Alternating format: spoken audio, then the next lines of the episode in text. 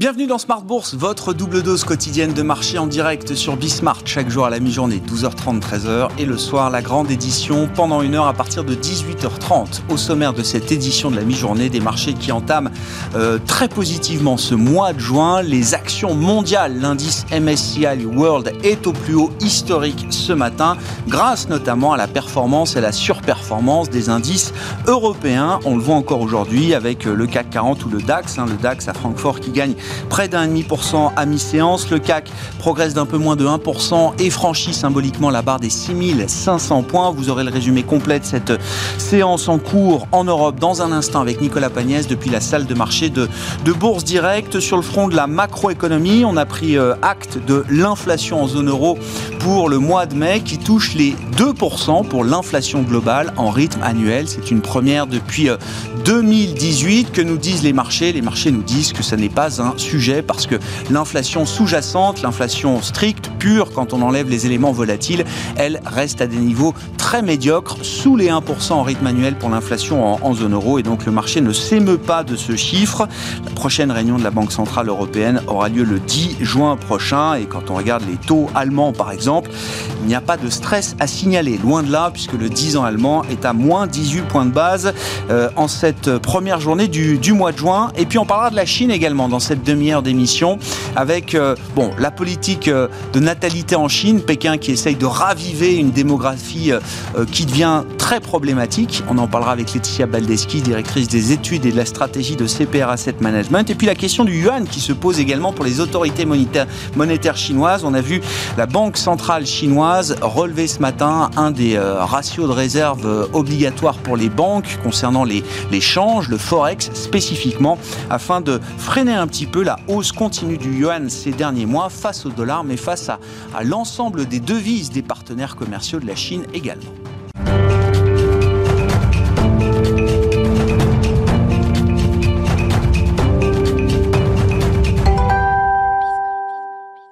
Une séance très positive donc pour commencer ce mois de juin. Le résumé complet, c'est avec Nicolas Pagnès depuis la salle de marché de Bourse Direct. La tendance est à la hausse à la mi-journée à la Bourse de Paris avec un CAC 40 qui oscille à présent aux alentours des 6500 points alors que les investisseurs ont pu prendre connaissance des indices PMI dans le secteur manufacturier dans l'ensemble de la zone euro. Des indices qui traduisent euh, très nettement une hausse de la confiance des directeurs d'achat euh, dans la zone et une croissance de l'activité euh, donc dans les secteurs manufacturiers. Pour l'ensemble de la zone euro, tout d'abord, l'indicateur ressort à 63,1 points au mois de mai, son plus haut niveau en progression par rapport au mois dernier où il se situe à 62,9 points. On note d'ailleurs que IHS Market fait état d'un sous-indice des prix d'achat qui bondit de son côté dans la zone et passe de 82,2 points à 87,7 points. En Allemagne, euh, l'activité manufacturière euh, recule légèrement de son côté après le record du mois dernier à 66,2 points pour revenir à 64,4 points. L'Allemagne qui constate toujours un rebond de la demande mais dont euh, le secteur manufacturier souffre de tensions en matière d'approvisionnement. En France, à présent, l'activité manufacturière est elle aussi sur un niveau record, un, plus haut depuis plus de 20 ans, à 59,4 points, après 58,9 euh, points au mois d'avril. Une progression qui fait d'ailleurs dire à IHS Market que le plus gros défi des entreprises reste maintenant d'assumer la charge de travail face à ce rebond de la demande. Enfin, l'Italie et l'Espagne signent elles aussi des activités manufacturières à des niveaux records, une tendance également partagée par le Royaume-Uni. En Chine, en revanche, l'Institut Caixin montre de son côté une très légère augmentation de 0,1 point à 52 points. L'activité manufacturière étant elle aussi euh, freinée dans sa croissance par des tensions en matière d'approvisionnement. Les investisseurs qui ont pu euh, également découvrir ce matin le niveau d'inflation en zone euro qui progresse de 2% au mois de mai, soit légèrement plus que les attentes du consensus. Inflation qui dépasse d'ailleurs l'objectif de la BCE qui vise une inflation inférieure mais proche de 2% et euh, qui estime, à l'instar de la Fed, que les tensions inflationnistes ne sont que temporaires. Euh, en l'occurrence, la progression des prix en zone euro s'explique essentiellement par ceux de l'énergie. On note donc en zone euro toujours que le chômage diminue plus que prévu sur la la période en Allemagne. Le recul reste cependant mesuré, à savoir 15 000 chômeurs de moins contre 9 000 de moins attendus pour près de 2 740 000 chômeurs dans le pays. Du côté des valeurs à suivre à présent à la Bourse de Paris, Suez annonce avoir cédé des actifs pour 1,1 milliard euh, d'euros à l'allemand Prézéro. Euh, une session dont les premières discussions ont commencé en septembre dernier et qui concerne des activités de recyclage et de valorisation des déchets aux Pays-Bas, au Luxembourg, en Allemagne ou encore en Pologne. Le montant de la transaction qui correspond globalement au chiffre d'affaires 2019 cumulé des entités en question.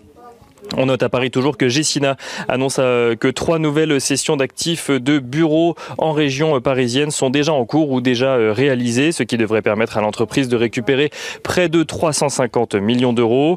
On note euh, enfin que les immatriculations de voitures neuves ont progressé de plus de 46% sur un an au mois de mai, mais restent inférieures de près de 30% au niveau de mai 2019. Renault et Stellantis qui s'apprécient toutes deux depuis ce matin de plus de 1%. Et on finit euh, on finit avec une information qui devrait intéresser les investisseurs qui suivent Total et qui ont notamment suivi le nouvel axe stratégique du groupe dévoilé en fin de semaine dernière, plus tourné à présent vers les énergies renouvelables. Avec euh, le changement de nom donc de Total à Total Énergie, s'accompagne un changement de code mnémonique qui sera euh, TTE à partir de demain sur les places boursières où est présent le groupe en Europe et à partir du 11 juin aux États-Unis. Nicolas Pagnès en fil rouge avec nous tout au long de la journée sur Bismart depuis la salle de marché de Bourse Direct.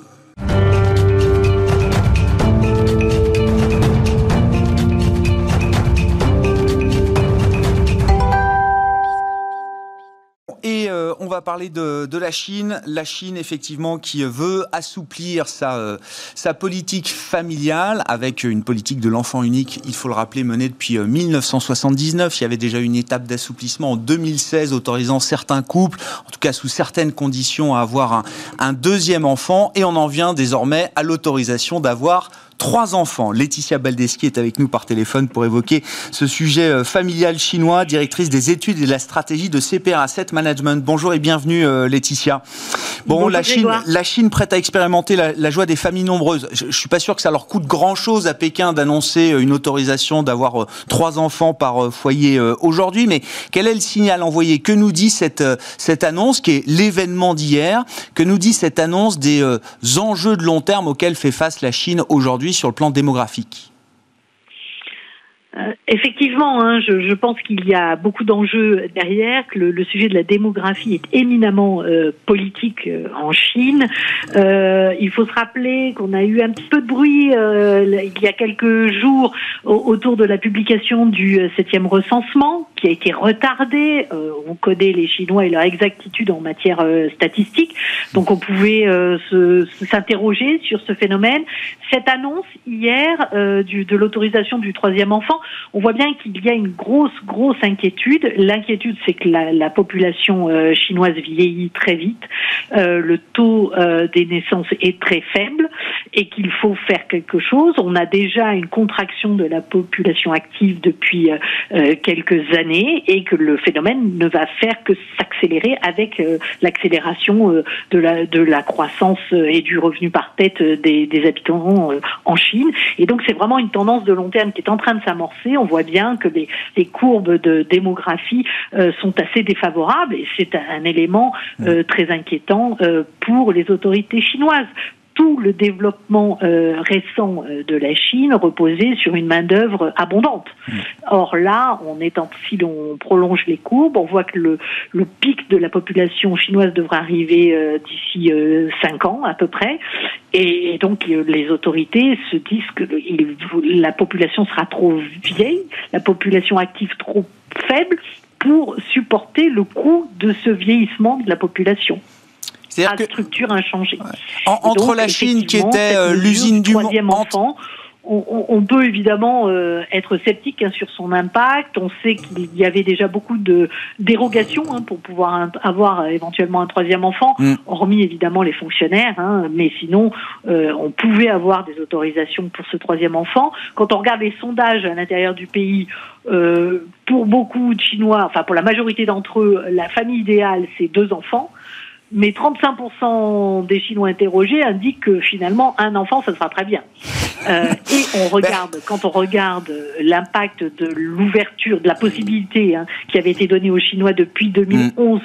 graduellement hein, et effectivement complètement en 2016, de passer un deuxième enfant, on a vu que ça n'avait eu qu'un impact très modéré sur le taux de fécondité des femmes, qui était monté, qui avait monté hein, dans un tout premier temps, mais très rapidement qui est revenu sur sa tendance de long terme à la décroissance. On est à 1,3 enfants par femme en 2020, hein, donc on est vraiment sur des plus bas euh, euh, observés dans le monde. Hmm. Qu'est-ce que ça veut dire du point de vue des, euh, décisions politiques? Parce que la démographie, j'imagine, ne se décrète pas, euh, Laetitia, et vous le dites, hein, la, dernière étape d'assouplissement n'a pas été euh, franchement un game changer pour la démographie chinoise à date. Décréter que trois enfants sont autorisés, est-ce que ça changera quelque chose? Et à, quelles conditions est-ce qu'on peut imaginer sur le long terme une stimulation de la démographie en Chine? Il me semble que ce sont les mesures qui, ont été évoquées hein, dans le communiqué euh, relatant euh, les, les, les, échanges du Politburo d'hier. Euh, on a euh, non seulement tout le monde s'est focalisé sur l'annonce du troisième enfant, mhm. évidemment en Chine, mais il y avait aussi beaucoup de mesures annoncées, d'intentions pour essayer de renforcer la politique familiale et le, de modifier, de renforcer le système de retraite. Et c'est, à mon avis, l'essentiel euh, des, leviers euh, que que, que, les autorités pardon, euh, peuvent mettre en œuvre hein, pour essayer de relancer la, la, la, la, natalité en Chine. Pourquoi? Eh bien Parce qu'aujourd'hui, vous avez, puisque là, il y a eu la politique d'enfant unique depuis le début des années 80, les, les jeunes d'aujourd'hui, qui sont en âge de se marier, se retrouvent dans une structure familiale où ils ont déjà à charge, enfin potentiellement à charge, deux parents, hmm. quatre grands-parents. Donc, vous imaginez, pour des nouveaux, des couples, euh, ils vont sûrement pas faire plus de un enfant parce que le coût de cet enfant sera considérable. Ils doivent déjà assurer la, la sécurité sociale, je dirais, défaillante euh, euh, de leurs propres revenus. Donc, euh, vous voyez, c'est très pour leurs aînés, pardon. Donc, c'est très très compliqué pour eux de se projeter sur plus d'un enfant, sachant que les coûts d'éducation sont très élevés, que les coûts du logement dans les villes sont de plus en plus élevés, et qu'il n'y a pas assez de systèmes d'aide pour les femmes pour travailler et donc tout ce qui est garde d'enfants et autres. Donc, tout ceci doit être développé, et c'est là que le gouvernement peut faire quelque chose s'il veut éventuellement relancer la natalité, mais ça sera euh, vraiment sur une génération qu'on verra cela. Et, et, et, quand on regarde le taux d'épargne actuel des Chinois, qui est excessivement élevé, à hein, plus de 40%, on voit bien que c'est pour, c'est de l'épargne de précaution hein, pour mm. pallier au, à la déficience du système social euh, chinois. Donc c'est là pour moi euh, l'urgence, c'est le système social, et ça permettra de compléter hein, la transformation du modèle chinois d'un modèle euh, d'usine du monde, un modèle qui reposerait sur sa demande intérieure. Et cette demande intérieure retrouvera de la vitalité s'il y a un système social derrière. C'est un enjeu géostratégique également sur le long terme, euh, Laetitia, dans un monde peut-être moins euh, moins globalisé, plus régionalisé. C'est intéressant de noter qu'au moment où la Chine essaye de stimuler sa politique familiale, Joe Biden met sur euh, la table un plan pour les familles américaines également. On sait qu'en Europe, là aussi, hein, la question démographique, démographique, démographique pardon, est une question lourde qui sous-tend ben, beaucoup de la dynamique économique qu'on peut qu'on peut observer en Europe et sur laquelle on peut, euh, on peut se projeter. Ça, la démographie euh, redevient une, arme euh, géostratégique aujourd'hui dans le, le monde, Laetitia? Ben, oui, il me semble que c'est quand même important, surtout euh, du côté de la Chine. Euh, la Chine, c'était le pays le plus peuplé, euh, le pays le plus dynamique, avec des taux de croissance exceptionnels et autres. Et on voit bien que le taux de croissance est en train de ralentir. Ben, la, la, croissance potentielle est en train de ralentir. Elle dépend hein, de la population active, de la quantité de travail mobilisable. Donc forcément, avec une décroissance de la population active, vous avez des perspectives de croissance potentielle plus faibles. Donc évidemment, une un poids qui pourrait euh, diminuer euh, dans l'avenir, même si il me semble que le, la dynamique sera très très longue. Et puis euh, face dans la zone asiatique, il y a la concurrence indienne. le fait que l'Inde puisse passer devant la Chine en, en, population, hein, en nombre d'habitants, c'est vraisemblablement un enjeu politique pour mm. les autorités chinoises. Un mot du yuan, euh, peut-être euh, Laetitia, le, yuan qui ne cesse de s'apprécier depuis des mois face au dollar, face aux, devises également des principaux partenaires commerciaux de, la Chine. Est-ce que le yuan est trop fort aujourd'hui pour les autorités monétaires chinoises? Alors, c'est vrai qu'on a eu des, communications, on sentait que les autorités commençaient à s'inquiéter. Pas qu'en en, quelque part, en, ce, n'est pas le niveau, si vous mhm. voulez, actuel du, du yuan qui inquiète, c'est le rythme d'appréciation qui s'est accéléré sur les dernières semaines, comme on a pu le voir. C'est vrai qu'on est à 11% d'appréciation contre dollar depuis depuis un an, euh, donc c'est un peu beaucoup. Alors effectivement, la Banque centrale a annoncé hier qu'elle allait recourir à une hausse du taux de réserve sur les dépôts en devises. Alors c'est un, instrument qui existait mais qui n'avait pas été utilisé depuis euh, mai 2007. Donc on voit que c'est un vieil instrument. Euh, ce taux de dépôt de, réserve obligatoire sur les dépôts en devises passerait de 5 à 7 Donc c'est euh, globalement compte tenu des niveaux des dépôts en devises hein, qui sont estimés à peu près à autour de 600, 660 milliards de dollars. Euh, ça ferait donc une ponction hein, sur le marché des mmh. liquidités en, devises de l'ordre de 13 milliards. Euh, bon, ça peut avoir un impact. Euh, il me semble que si la PBOC avait vraiment voulu freiner complètement le yuan, elle aurait agi sur le fixing qu'elle fixe elle-même, fixing euh, quotidien hein, et donc permettre euh, petit à petit une dépréciation de ce, cette devise. Elle s'était, elle avait utilisé cet euh, outil précédemment. Hmm. Donc on voit qu'elle veut elle est contrainte hein, entre deux, deux, deux positions, c'était qu'elle veut continuer de montrer que le yuan finalement est dépendant des forces de marché et qu'actuellement ben, les forces de marché c'est euh, la demande de yuan. Le, le, le, spread de taux euh, quand on regarde les taux longs euh, chinois à 3,20 ben, évidemment c'est un peu intéressant hein, contre un dollar à, 1,60 sur du 10 ans. Donc il y a un, un, attrait d'autant plus que les autorités appellent hein, aux investisseurs étrangers à intervenir sur ce marché financier chinois. Donc il y a vraiment une ouverture du contrôle des capitaux côté entrée et par contre toujours un contrôle des sorties. Donc forcément, ceci se traduit par des, euh, des pressions haussières sur le renminbi. Donc la, la PBOC a d'autres moyens pour essayer de, de limiter ces, ces, pressions, notamment de libérer un peu hein, les, les, les, sorties de capitaux pour les résidents euh, chinois. C'est encore un outil qu'elle pourra euh, mettre en œuvre avant de toucher au fixing de sa devise. clairement, elle n'est pas sereine, sereine. un, un yuan un peu élevé, c'est intéressant aussi. Ça limite les pressions sur les, euh, les enfin, ça limite le coût des matières premières achetées à l'étranger. Donc pour les entreprises chinoises, c'est un bon, mm. c'est une bonne mesure quelque part. Merci beaucoup Laetitia. Merci pour vos commentaires sur euh, l'actualité chinoise du moment. Euh, Laetitia Badeski, directrice des études et de la stratégie de CPR Asset Management.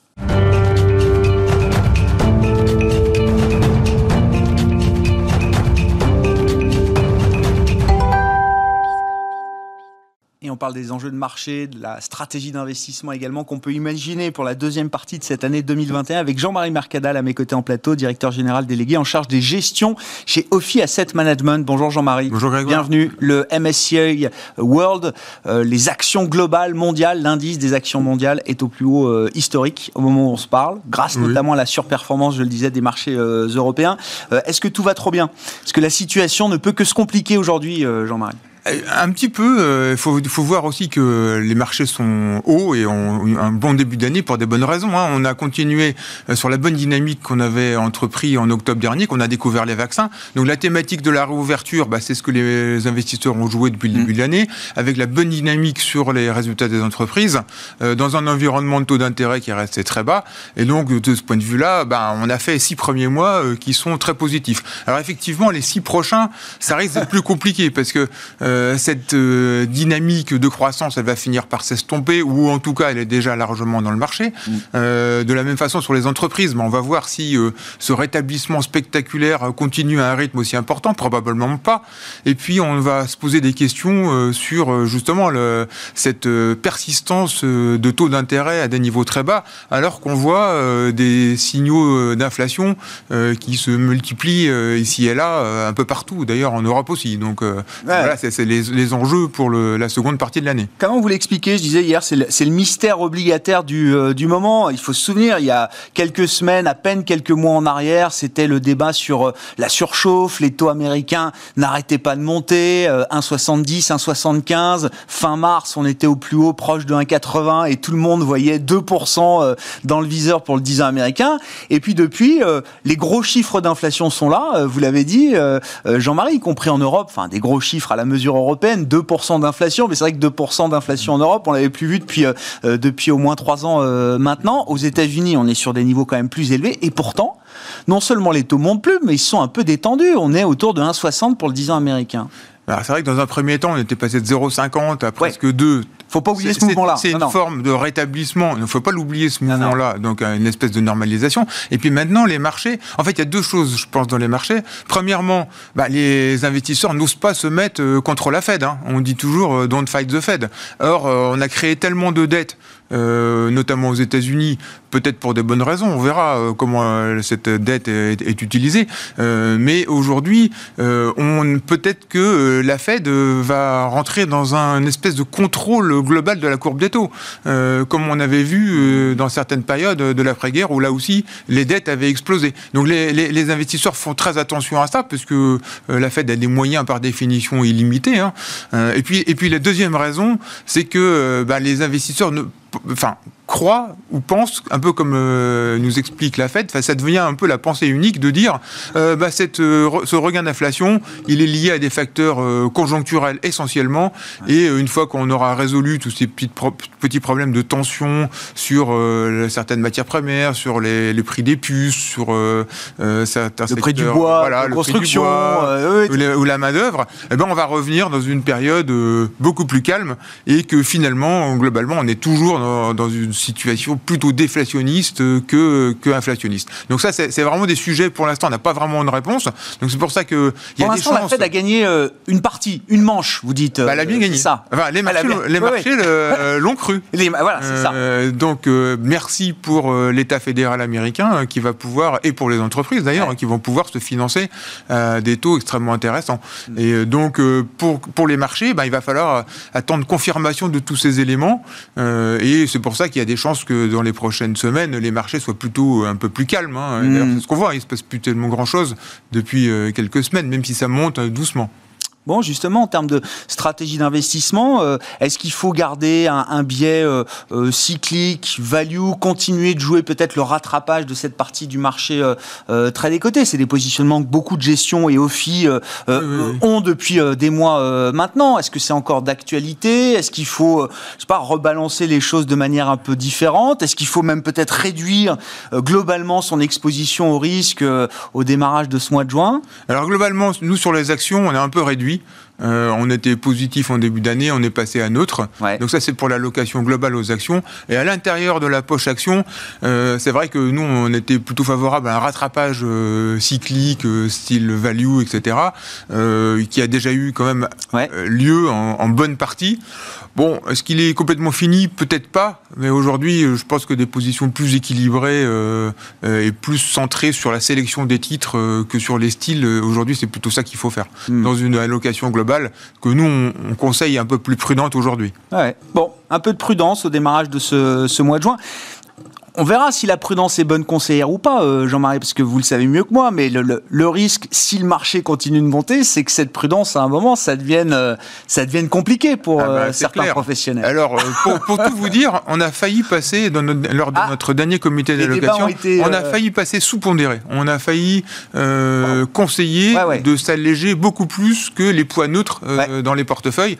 Mais on s'est dit, Attention, eh exactement pour les raisons que eh vous soulignez, c'est qu'on a face à nous les banques centrales euh, qui ont des moyens illimités, comme je disais tout à l'heure, avec des taux d'intérêt très bas. Donc qu'est-ce qu'on peut faire d'autre ah, ah. Euh, que des actions, sachant qu'aujourd'hui le paradoxe, c'est que c'est sur les actions qu'on a du rendement.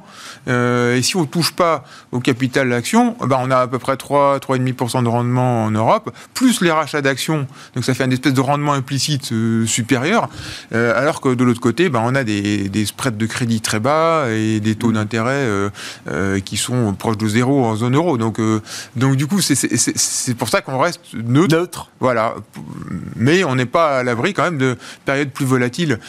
parce qu'il y a quand même des sujets. Hein. On verra les banques centrales ce qu'elles nous racontent justement sur cette thématique de l'inflation, peut-être avec Jackson Hole euh, à la rentrée quand elles vont se rencontrer. Euh, est-ce qu'elles continuent dans cette thématique de contrôle global? Des taux d'intérêt, pourquoi pas? À la limite, vu les dettes, c'est peut-être pas idiot. et puis, on verra les élections en Allemagne, parce qu'en mm. zone euro, ben, on n'est peut-être pas tout à fait d'accord à garder une politique comme ça dans certains pays. Donc, on verra en Allemagne si c'est un sujet de crispation ou pas sur toute la construction européenne. Bon, bref, il y a plein de petits sujets. et puis, n'oublions pas qu'on va pas faire plus 45% de croissance de bénéfices tous les trimestres sur les entreprises aux États-Unis. Hein. Donc là aussi, ça va se calmer un, petit peu. Donc probablement un peu, un peu plus de volatilité. Donc nous, on dit un peu il est temps d'être un peu plus prudent, mais de là à passer sous pondéré, je suis d'accord avec vous. On n'est pas encore à cette étape-là. J'avais une question euh, aussi, euh, Jean-Marie Mercadal, parce que bon, on a beaucoup parlé de l'Assemblée Générale de Total la semaine dernière. Vous faites partie des quelques sociétés de gestion, aux côtés de Mescart, euh, la Banque Postale AM également, et OFI Asset Management, qui avaient voté contre la résolution consultative sur la stratégie climat de, Total. quel était le sens de, ce vote et, est-ce qu'à un moment, ça peut redevenir hype? D'investir dans ces majors pétrolières. Vous êtes actionnaire forcément de Total, puisque vous participez à cet AG. Euh, oui, oui. Alors, c'est un sujet extrêmement intéressant, très à la mode. Euh, euh, alors, pour nous, on, on est présent sur ces sujets depuis quand même une vingtaine d'années où on fait de la recherche euh, et de l'analyse ISR. Euh, mais c'est vrai que depuis quelques temps, euh, on a quand même beaucoup plus, n'oublions pas de le lire, hein, parce que ça peut-être ça passe un peu à côté dans les débats actuels, on a aujourd'hui beaucoup plus de bases de données sur tous ces sujets ISR. Il y a des grands fournisseurs de bases de données internationaux, il y a beaucoup plus de matière mm. sur ces sujets. Donc pourquoi nous, on a eu cette résolution? Elle est assez simple, c'est qu'on se dit que par rapport à ce qui a été décidé d'une trajectoire euh, après les accords de Paris, on avait le sentiment, après avoir mesuré et essayé de calculer, que l'entreprise n'était pas alignée sur ces éléments-là. Bon, c'est juste, c'est la seule chose qu'on a voulu dire. Hein. Mhm. Euh, après, euh, c'est vrai qu'aujourd'hui, il y a une espèce de compétition, euh, pression, compétition entre les sociétés de gestion, pression qui vient des régulateurs et pression qui vient effectivement des investisseurs qui veulent que leur argent soit investi dans des entreprises vertueuses. Donc on a tout ça. On a, et on aboutit à des, bah, des paradoxes. C'est que quelquefois, ben, on demande à une entreprise qui sait faire du pétrole mm. d'arrêter de faire du pétrole. Mm. Donc c'est vrai que c'est un peu compliqué euh, mentalement de se dire euh, euh, qu'une entreprise qui est, qui est, bon dans son domaine, ben, on veut qu'elle fasse autre chose. donc c'est plus compliqué, mais à moyen terme, bah, c'est une façon de pousser les entreprises à aller vers quelque chose de plus vertueux. Et pour ce qui concerne Total, et peut-être qu'à moyen terme, bah, il y aura euh, euh, plus d'investissements euh, dans de l'économie verte ou dans des, dans des secteurs de pointe, j'en sais rien, peut-être les batteries ou les éoliennes, tout, je ne sais, pas, les éoliennes sous-marines, il y a, y, a plein, y a plein de sujets. Et peut-être qu'un jour, Total, alors aujourd'hui, c'est pas d'actualité, mais aura l'idée de, de faire un spin-off de, de, certaines activités de pointe dans ces domaines verts, et ça créera de la valeur. Bon, c'est peut-être un peu trop tôt, mais pourquoi pas En tout cas, ces, ces entreprises entreprises pétrolières ont les moyens d'investir. Euh, et vous restez actionnaire de Total. Et on reste actionnaire. Mm. Bon, Total, effectivement. Bon, Total Énergie, il va falloir apprendre à dire mm. Total euh, Énergie, c'est le nouveau nom qui est euh, un des leaders du CAC d'ailleurs aujourd'hui à, mi-séance. Merci beaucoup Jean-Marie, merci d'avoir été avec nous en plateau. Jean-Marie Mercadal, directeur général délégué en charge des gestions chez Ophi Asset Management, invité de Smart Bourse à la mi-journée. Nous on se retrouve ce soir en direct à 18h30 sur Bismart.